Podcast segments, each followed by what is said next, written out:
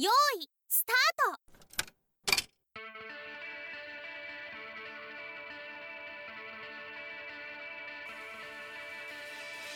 静岡県在住のアラサー独身男性がただただ気持ちよく喋ってそれを聞いてくれる人がいたらいいなという願望のもとやっている雑談系ラジオ一人喋りでございます。お相手はアロンです。よろしくお願いします。皆様いかがお過ごしでしょうかということで。いやーねー。悩んでますよ。悩んでますよ。ポッドキャスト、まあ、これ YouTube にもね投稿してますけれども。まあ僕はね考えすぎちゃうところが割とあるので、まあ正直悩んでますよ。まあ僕のね、本当にこの何でもない雑談をね、これ聞くのかなっていう、まあ僕自身がたら聞かないなみたいな風にね、思うんですよね、なんかね。前回もちょっと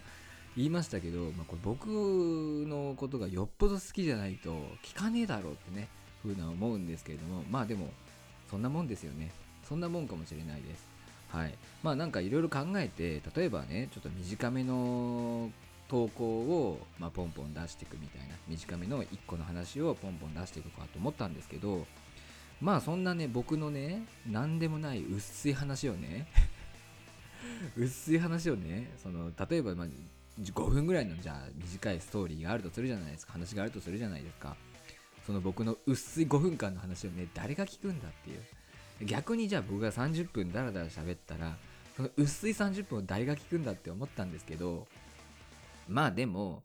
うーんコップ一杯のね薄いカルピスも一口で飲めちゃうような薄いカルピスともうジョッキになみなみ入った薄いカルピスだったら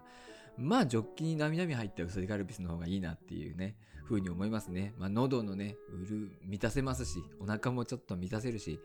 えー水分補給にもなるしまあ少ないよりも多い方がまだマシかなみたいなどうせ薄いカルピスなら多い方がマシかなっていう風にね思いますね。そういえばカルピスっていうのは著作権を取ってないっていう話を結構昔に聞いたんですけどあれ本当なんですかね？著作権がを取ってないらしいですよカルピスって。だから他の会社が同じようなものを作ってカルピスですって言って売り出しても OK ってことなんですよね。多分ですけどももしかしたらもう取ってるかもしれないんですけど。だからそれぐらいカルピスってお前らにこれの作り方わかんねえだろみたいなこの強気のね強気の姿勢強気のカルピスってね体にピース強気のカルピスだっつってねあのそんな感じでカルピスっていうのはすごくなんでしょ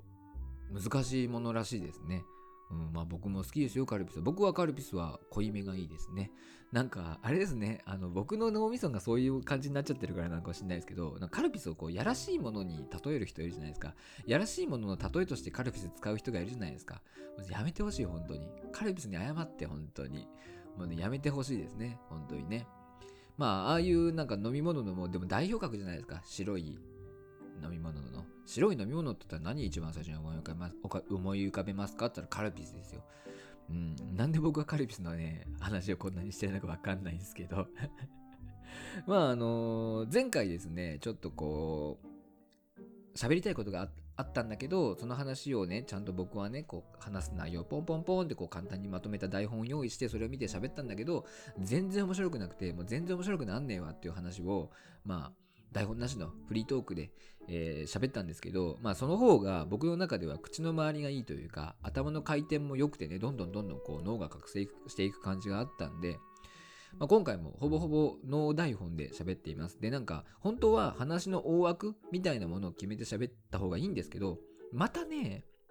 話の大枠を決めちゃうと、何話そうか、その、その話についてどう話そうかなとかって、こう、頭の中に台本作っちゃうんですよね。そうすると、どんどんどんどんなんか僕の中でおかしくおかしくなっていっちゃう感じがするんで、もう今本当にね、何も考えない。もう無の状態で喋ってます。もう無。無の状態で喋ってます。だから僕、だから今のカルピスの話みたいに、突然何かの話をし始める、まあ、パッとこうね、喋って思い浮かんだみたいな話を、あのーすると思います。だからもう突然僕がね、好きな AV 女優の話をしたりとか、好きな、ね、女の子の服装の話をしたりとか、好きな女の子の下着の色とかの話をするかもしれないですけれども、まあそれはね、もう本当神のみぞ知るというか、まあ僕のね、脳のみぞ知る、口のみぞ知るということで、よろしくお願いします。はい。まあそんなこと言ったらね、なんかちょっとそういう話もしていこうかなと思うんですけど、あの僕、なんて言うんだろう、まあ性癖というか、一つちょっと特殊な癖があって、好きな女の子というか、まあ、自分が可愛いなって思う女の子の服の匂いを嗅ぎたくなるっていう、まあ、癖があるんですよ。それって、まあ、逆に言うと、まあ、服の匂い、この子の服の匂いを嗅ぎたいって思う女の子のことを好きっていう、も言えるんですよね。なんか、あの、可愛いなとか綺麗だなって思うけど、服の匂いを嗅ぎたいとは思わないなっていう子は、実は僕あんま好きじゃなかったりするんですよ。だから、なんか僕の中での行為のバロメーターになるのが、その服の匂いを嗅ぎたいっていう感覚なんですね。ただですね、その僕のこの好きのバロメーターというか、その感覚を鈍らせるものが一個あるんですよ。それがパーカーなんですね。で、僕パーカーって着るのもすっごい好きなんですよ。もう、春、春じゃない、あ、春か。春、冬、秋。順番ぐちゃぐちゃだな、これ言い方。えー秋、冬、春ですね。秋、冬、春はもうずっとパーカー着てるみたいな。その、アウターも基本的に僕コートとか着るのあんま好きじゃないんで、あの、一番ね、外がもう裏起毛のパーカーとか着てるんですよ。で、内側に着る、ね、枚数を調整したりしてよく着てるんですけど、それぐらいパーカー好きなんです、自分で着るのも。ただね、女の子が着てるパーカーっていうのはもっと好きで、もう本当にね、パーカー着てる女子はもう大好き、大体っていう。で、パーカーの匂いをね、嗅ぎたくなっちゃうんですよ。パーカー着てる女の子の匂いはもうかなりハードル低くなって嗅ぎたくなっちゃうんですよ。だからね、おかしくなっちゃう。パーカー着てるだけで好きになっちゃうっていうね。これすごい情報ですよ。なんせ僕とデートするときはパーカー着ていけばいいってことですから。ユニクロとか GU とかの安いパーカーでいいんですよ。それね、パーカー着て、僕とデートにね、行く僕に会ったら、もうね、イチコロですよ。もう僕はもうイチコロ。簡単だな、お前ってね。簡単だな、でもパーカー着て、ういういって言ったらね、もうすぐあいつ落ちたよってってね、言われちゃいそうですけどもね。まあこれすごいお得な情報なので皆さんね、活用してください。自分で言ってて、自分で言ってておかしくなっちゃった。活用してくださいね、ぜひね。はい。という感じで、まあなんか、女の子のこう服の匂いを嗅ぎたくなるっていうとよく言われるのがでもそれ別に女の子の匂いがするわけじゃないじゃんってその服装のね服の匂いというかパよくまあ言ってしまえば柔軟剤の匂いがするだけじゃねえかよみたいなこと言われるんですけどあのその通りなんですよ。僕柔軟剤の匂いがね好きなんですね。まあいろんな種類ありますけど僕服の柔軟剤女の子が着ている服の柔軟剤の匂いが嗅ぎたいんですよね。あの昔彼女が付き合っていた彼女が僕の部屋にですね僕の家にですねあの自分の下着とかまあパジャマとかそういうのを置いていたんですね。で僕はその彼女のまあ僕は女性の下着特にパンツが好きなのでまあそれをまあ持ってそれの匂いを嗅ぎながらまあねそういうことをするっていうねことをしていたんですけどその時って、まあ、その下着はもう洗濯されたものなんで、柔軟剤の匂いがするわけですね。彼女が自分の家で洗ったね、洗濯の匂いがするんですよ、柔軟剤の。まあ、そのね、柔軟剤の匂いっていうのはもう今でも覚えてますね。あの、嗅覚っていうのはすごい記憶力が高いらしくて、嗅覚の記憶っていうのはすごい高いらしくて、で、もうその柔軟剤の匂いを覚えてるから、その匂いがたまにする時があるんですよね。なんかね、うちの、あのー家庭はですね、すごく柔軟剤をコロコロ変えるんですよ。コロコロ変えるんですよ。もうなんか、こだわってないみたいなんで、コロコロ変えるんですけど、たまにね、その、多分彼女が昔使っていた、当時使っていた柔軟剤と同じものを使う時があるんですよね。あ、この匂いって思う時があるっていうね。うん、だから、なんかその時の記憶がすごくだから蘇りますね。あ、僕の昔ね、昔付き合って元カノのパンツの匂いと一緒だって言ってね。やばいやばいやばい。やばいですね。あ、僕のパーカーの匂いが元カノのパンツの匂いと一緒だみたいなね、風に思っちゃうっていうやばいやつですけど、まあそんな感じで、あのーなんだろう。うん、女の子の服の匂いを嗅ぎたくなる。女の子の服の匂いを嗅ぎたくなる。やばいやつですね。何回も言うとね。何回も言うとやばい。別にあれですよ。あの、なんかこう、例えば道で街歩いてて、なんか自分が可愛いな、綺麗だなと思う女の子がいたら、あ、すいません。ちょっと服の匂い嗅がせてもらっていいですかとかって言わないですよ。こんなことはしないし、あの飲み会とかでごめん、ちょっと服の匂い嗅がせてもらっていいとか言わないですよ。言ったことないですよ。でも、その嗅ぎたくなるっていう欲求が出てくるってことですね。うんまあ、実際にその、もっとね、親しい関係、それこそ彼氏、彼女がなったら、ちょっとクンクンとかしますけど、全然その関係ない関係ないというか、そこまでの関係じゃない女の子の服いきなりクンクンクンとか入会で、はぁとかってやらないですよ。やらないですけど、あのーそんな感じで、はい。僕は普通です、割と。あの、普段は普通なんですよ。もう、あの、女の子とね、ちゃんと適切な距離をとって接しています。でもなんだろうな、なんか僕こうやってね、てなんか普段から下ネタとかそんなに言わないんですよ。まあ今こうやって喋ってますけど、まあこういう時だけですよ。もう人前で下ネタとかあんま言わないんですよね。で、多分、例えば僕のことをね、知ってて、その僕が下ネタ言わないっていうのも理解している人が多分今この僕のラジオね、聞いたりとかしたら、お前やっぱむっつりスケベだなって言うと思うんですよ。で、僕、むっつりスケベって言われるのが、もうね、何よりも嫌いなんです。本当に。もうね、どんなに馬鹿にされてもいい。でも、むっつりスケベっていうのだけは許せないっていうね、くらいね、嫌いなんですよ、本当に。なんか、むっつりスケベってすごい癒しいじゃないですか。癒しいイメージがありません？むっつりってどういう意味なんだろう？これ調べとけばよかったな。むっつりってどういう意味なんですかね？ちょっと調べますわ。はい。えー今ね、むっつりについて調べました。まあ、一言で言えば、えークールなふりして実はエロい人のことらしいです。まさに僕のことなんですけど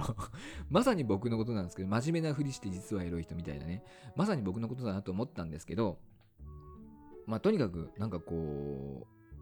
う、無関心をね、こう、エッチなことに対して無関心を装っているけど、実はそんなことばっか考えてるっていう人のことらしいです。なんかずるくないですか？そういう人って。癒しいなって感じするんですよ。僕の中では、なんか堂々としてないってことでしょ？だって、オープンマインドじゃないんですよ。もうなんか、俺はそういうの当たり前だよ、色に決まってんじゃんっていうね、感じじゃないってことなんですよ。それと隠しているっていうのは、なんか、ダセえなって思っちゃうんですよね。だから僕、むっつりスケベなんですけど、むっつりスケベって言われるのは嫌って、だから僕、がっつりスケベですよっていうのをね、このポッドキャストでね、ちょっとアピールしていきたいなって思いますよね、やっぱりね。がっつりなんですよ。がっつりがっつりなんですよ。いやでも、もう、もうね、これはもう癖みたいなもんですよね。もうなんか、嫌じゃないですか。だって下ネタばっか言ってるやつ。下ネタばっか言ってるやつ嫌でしょ。だから僕そういうのがあるから言わないんですよ。言わないでいて、言わないでいて、言っていい時に言ったら、むっつりだねっておかしいだろって話ですよね。ただ僕の中では、言うべき時に言って、言わないべき時に言わないだけなのに、むっつりスケベだねって、どういうことだって、もう納得いかないですよ。僕は自分はむっつりスケベって言われることが。みんなむっつりスケベだって話ですよね。じゃあね、なんかね、うん、何なんですかね。もっとなんか僕もオブラートに包むというか、なんかこう、直接的なね、ワードじゃなくて、下品な感じじゃなくて、もっと穏やかな感じでね、あの、やらしいことを言えばいいんですかね。なんかこう、福山雅治さんみたいな感じになればいいのかな。あの人も割とがっつりだな。あの人もがっつりだな。誰だろう例えばなんか、なんだろうね。うーん、ちょっと適切な人が思い浮かばないですけれども、なんか、なんかこう、誰かの、えーなんかこの人、いいラインで戦ってるな、みたいな。なんか、がっつりだけど、がっつりじゃない、みたいな。あ、この人いいラインで戦ってるな、みたいな人がいたらね、なんかその人の感じを真似ていきたいなと思いますけど。一人喋りでは皆様からのご意見ご感想をお待ちしていますハッシュタグ鳥しゃべひらがなで鳥しゃべをつけて各種 SNS でつぶやいていただけるとすっごく嬉しいですあと、えーなんか言いたいこととか言いにくいことは Twitter の DM か専用のメールアドレスまでよろしくお願いしますまあ、というわけで、まあ、今僕こうやって喋ってて、まあ、どうノー台本で、もう本当に全く何も考えず頭の中空っぽにして喋ってるんですけれども、これってよく考えたらフリースタイルってことですよね、要はね。なんか僕ちょっと今かっこいいなと思ったから言ってるんですけど、フリースタイル、トークのフリースタイル、これが本当のフリートークですよ。本当に。何も台本ないですよ。台本なんもないよねっていう。これが本当のフリートークじゃないですか。フリースタイル、トークのフリースタイルってかっこよくないですか？なんかちょっとこれ入れたいな、今後。どうもこんにちは、一人喋りです。つってね、えー静岡県から発信するトークのフリースタイル。かっこいいなって思ってね、思ったんですけど、まあちょっとなんかこう、何言葉の並べとかはね、ちょっと考えておきますけど、もしかしたら来週から僕がね、トークのフリースタイルやるっていうね、ちょっとかっこいいような、なんか全然今かっこよくならないな。なんかね、そういう感じになっていくかもしれないです。今思いついただけです。はい。まあでもなんかね、不思議なことになんか僕話すこととかを考えちゃうとうまく話せなくなっちゃうんですよね。こうやって本当に今ね、何も考えずにボケーとしながら、なんか、本当頭から垂れ流れてくるものを口動かして喋ってるみたいな感じの方がスムーズに喋れちゃうんですけど、これをなんか僕の中ではですよ、僕の中ではちゃんと台本があって喋ってる自分よりもこの自分の方が好きです。だから、なんかこの自分でいこうかな。うん、もうなんか、自分が一番のファンでありたい。自分が、もう一回言いますね。ちょっとこれもう一回言いますね、今のところ。自分が一番の自分のファンでありたい。はい。うん。いや本当に。でもあのね僕最近ねここ数1ヶ月ぐらいですよ。なんかすごい自己肯定感みたいなものがね傷ついてたんですよね。なんかすごくなんか人から否定されてるように捉えてしまったりとかあの、まあ、僕の捉え方なのかもしれないですけど人からすごい否定されたりとかなんか嫌われてるんじゃないか嫌がられてるんじゃないかっていう風に感じてしまうことがあってすごく僕の中で自己肯定感がめちゃめちゃ傷ついてた時期だったんですよ。でもその度に思ったのは、うん、なんかこう自分の価値みたいなものをやっぱ他人に依存しちゃいけないなっていうのをすごい思ったんですよね。なんか相手が自分のことを好いてくれてるからとか相手が他人が評価してくれてるからだから自分はいいんだって思っちゃうと例えばその相手がちょっとこう自分から離れた時にあれ？なんか自分嫌いあれ？なんか自分ってやっぱダメなのかなみたいな風に思っちゃったりとかまあ当然ねなんか評価してくれるばかりじゃないじゃないですか。自分に常に関心があってくれるわけでもないので。だからちょっとねその他人に依存してるとじゃあその人がいなくなった時に自分を肯定してくれる人は誰なの？っていう風になった時にあのいなくなっちゃったらやっぱ自分の自己肯定感っていうのを保てなくなっちゃうのでやっぱね自分が一番自分を認めてあげるそのための行動をしていかなきゃいけないなと思いますね。だから何か行動を選ぶ時に自分が一番自分を評価してあげられるあの行動っていうのをやっぱり取っていかなきゃいけないなっていうのをすごくつくづく感じました。でなんだろうな。だから僕、ここ最近は自分の自己肯定感を高める、自己肯定感を高めるというか、守るというか、まあ、そういうことに重きを置いて生活していて、で、そのうちの一つが、あのね、苦手なことはしないっていうことですね。あのまあ、仕事とかだとどうしても苦手なことやらなきゃいけないっていう場面あると思うんですよ。もうそれはもうしょうがない。頑張るしかないんですけど、例えばこう、生活の中で僕ゲームがすごい苦手なんですよ。どちらかというと。下手なんですね。で、まあ、楽しんでやっていればいいんですけどだんだんだんだんちょっとムキになっちゃってやることもあるんですよ。なんかもうあまりにもうまくいかなくてでイライライライラしながらもなんか悔しいから続けてるみたいなことがあるんですけどでも僕全然うまくならないんですよ。なんかね複数のことをいろいろ考えながらやるゲームっていうのがなんか苦手みたいなんですよね。であのそういうのがうまくいかなくて負けたりするんじゃないですか。負けてイライラしてでもなんかこうすれば勝てるんじゃないかこうすれば勝てるんじゃないかっていうのは一応自分なりに考えてやってみる。でも負けるってなって自分はダメなんだみたいな感じになっちゃうんですよね。だからねやめました。もうゲームするの。やめました。自分の苦手なゲームをするのは。でまあ苦手なゲームって結局やっててもなんか変に意地張ったりとかなんとなく今までやったからやるみたいな感じになっちゃって本当に面白くてやってるかどうかってよくわかんないんですよね。楽しかったらいいんですけどだんだんだんだんやっぱ楽しくなくなってくるんですよ。勝てなくなってきたりすると。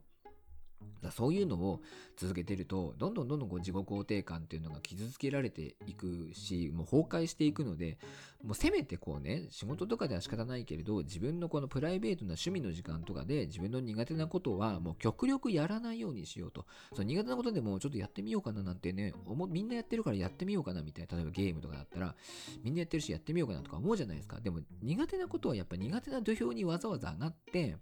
そこでや、なんかいろいろやって、で、楽しくでもないのに続けちゃうというのはも最悪の展開なんで、だからちょっと苦手なことはね、極力やらないようにしようっていうふうに思いました。まあ、あるじゃないですか。なんか、あのー例えばね、釣りがね、周りがみんな釣りが趣味だから、なんとなく釣りやってるけど、まあ、みんなよりもなんか、全然うまくいかないし、下手だし、なんかそれで周りからバカにされてなんて言ったら、どんどんどんどん自尊心って傷ついていくと思うんですよ。そしたらもうそれやめちゃいましょうよっていうね、ことなんですよね。あと例えばなんか自分の好きでもない友達とさなんか付き合いだからとか昔からの友達だからっていう理由であの付き合ってさでなんかあの相手に対して嫌だなって思ったりとかさなんかその人と一緒にいる時の自分自身がなんかあんま好きじゃないからなんか私はなんてダメなんだ俺はなんてダメなんだって思ったらやっぱそれも良くないじゃないですか。だからそういうのがあるからやっぱり嫌なこととか苦手なことはもうどんどんどんどんやめていきましょうっていうのはすごく、あの思いますね。まあ仕事もね、極論言ったらそうなんですよ。やっぱ自分が苦手なこととか嫌苦手なことで、やっぱ苦手なことをやろうとしてできなかった、ああ、なんてダメなんだっていう風に思っちゃうっていうのはあんまりやっぱね、良くないなって思うんですよね。それだったらやっぱ自分のうまくできるところで勝負したいって、まあ簡単に言ってますよ。簡単に言うと簡単に言ってて、まあ、そんな簡単なことじゃないっていうの分かってるんですけど、うん、まあ基本的にはやっぱ自分の得意なことで勝負したいって思いますよね。やっていきたいって思いますよね。うん。まあでも、とにかく自分がね、自分がその自分のことを一番評価できる行動、例えばですけど、ね、あの、夜になんかお腹空いたなっつって、なんか夜お腹空いたなみたいな人いるといるとするじゃないですか。で、まあ、インスタントラーメンがね、ありますと。これを食べる。そして食べないっていう選択肢があった時に、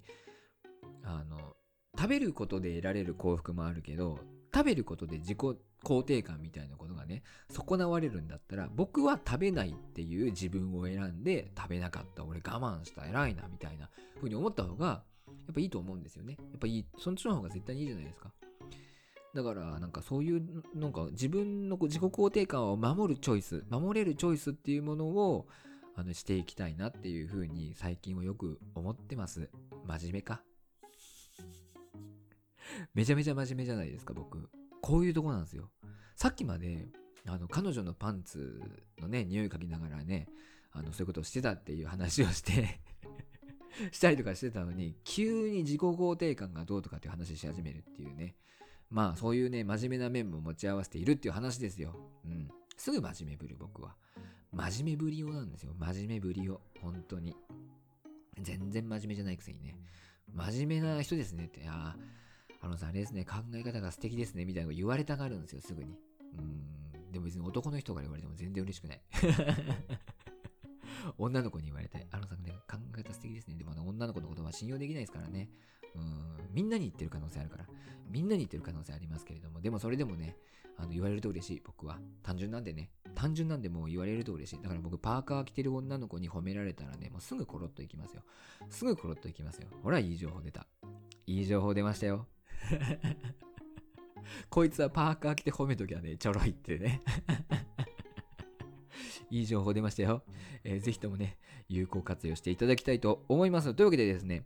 えー一人喋りでは、えーハッシュタグ用意しております。番組へのご意見、ご感想、それからまあ相談、あとなんだろうな。なんかこんな話してほしいよみたいな提案がありましたら、えーハッシュタグ鳥しゃべ、ひらがなで鳥しゃべをつけて、ツイッター等でつぶやいていただけると嬉しいです。またですね、専用のメールフォームも用意しておりますので、まあそちらの方からメールもいただけると嬉しいです。なんかこう、好きですとかね、えー結婚してくださいとか、まあすごい面白いですっていう話をね、していただければと思います。まあもちろんツイッターの DM とかでも送っていただけると嬉しいです。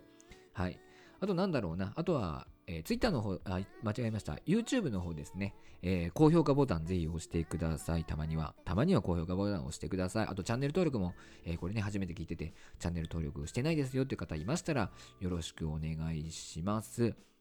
めちゃめちゃ嬉しいんですよ。チャンネル登録とか高評価って。あのーぜひ押してください。はい。で、まあ、ポッドキャストでお聞きの方はね、なかなかリアクションがね、しにくいと思うんですけれども、ぜひともハッシュタグつけて、えー、なんか、適当なことをつぶやいてください。ヤッホーとかでいいです。もうヤッホーっつったらね、僕も、おヤッホーっつって、元気っつって、いいやってるっつって、パスタくるくる巻いてるなんつってね、言いますんで、よろしくお願いします。まあ、言わないかもしれないですけどね。これで無視したらひどいですよね。これで無視したらひどいんですけど、まあ、そんな感じなんで、えーぜひともよろしくお願いします。というわけで、この辺で今日は終わろうかな。うん。まあ、いい感じの時間帯じゃないでしょうか。えーというわけで、以上でございます。なんかね、この前ね、あのー僕、配信で最後、バイバイって言うんですけど、そのバイバイの言い方がすごくなんかいいですよねって。褒めてもらっちゃって。嬉しいです。ありがとうございました。えーというわけで、そういうようなこと言うとね、急に意識しちゃってできなくなりそうなんですけど、わかんないです。もしかしたらね、すっごいぎこちないバイバイになるかもしれないですけどもね、えーそこはですね、数秒後お待ちいただければと、お楽しみにね、いただければと思います。というわけで、以上です。一人喋りでした。バイバイ。